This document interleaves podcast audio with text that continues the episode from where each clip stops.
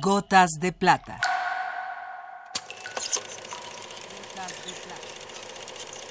El cine en dosis homeopáticas.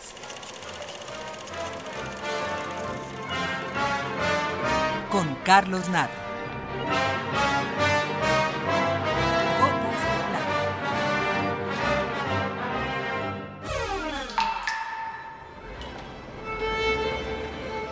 Hoy en nuestro directorio nos corresponde la letra G. Como de costumbre, nos toca elegir entre un buen número de directores del pasado y del presente. David Griffith, Peter Greenaway, Abel Gans, Terry Gilliam, Tomás Gutiérrez Alea y por distintas razones escogí a Jean-Luc Godard. Polémico hasta en lo que toca su nacimiento, ya que nació en París pero siendo de origen suizo.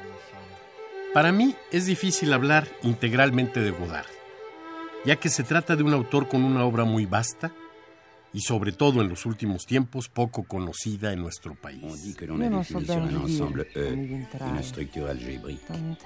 Si l'on a défini une loi de composition punto qui a deux éléments quelconques, X et Y de E. abbandonarai. Godard es uno de los fundadores de la nueva ola francesa, pero su carrera ha tenido una diversidad que no ha sido posible conocer en nuestro país, ya que por sus propias características se trata de un cine que no es del agrado de los distribuidores comerciales.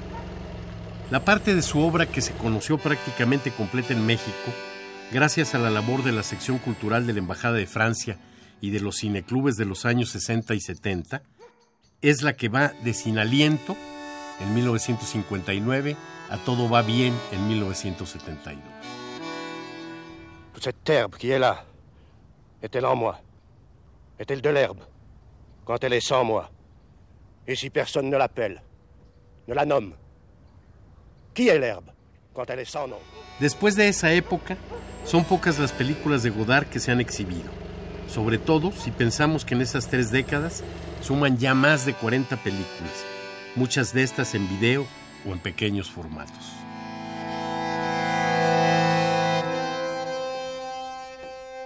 Sin embargo, con esta primera parte de su obra, Godard tenía asegurado su lugar en la historia del cine.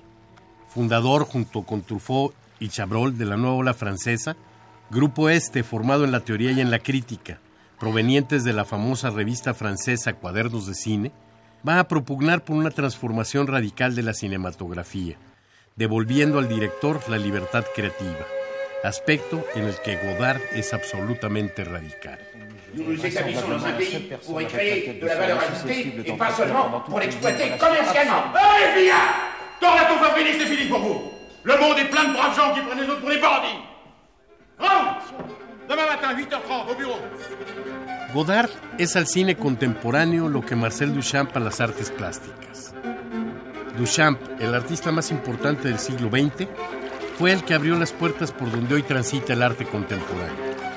Así también, en todos los intentos actuales de renovación del cine, encontramos hoy la huella de Godard.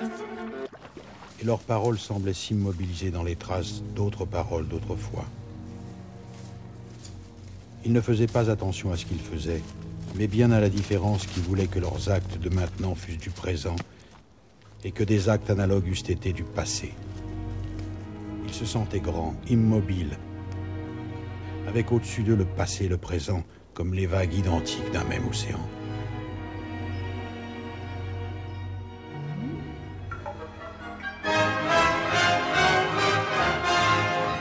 Hasta aquí la dosis de hoy.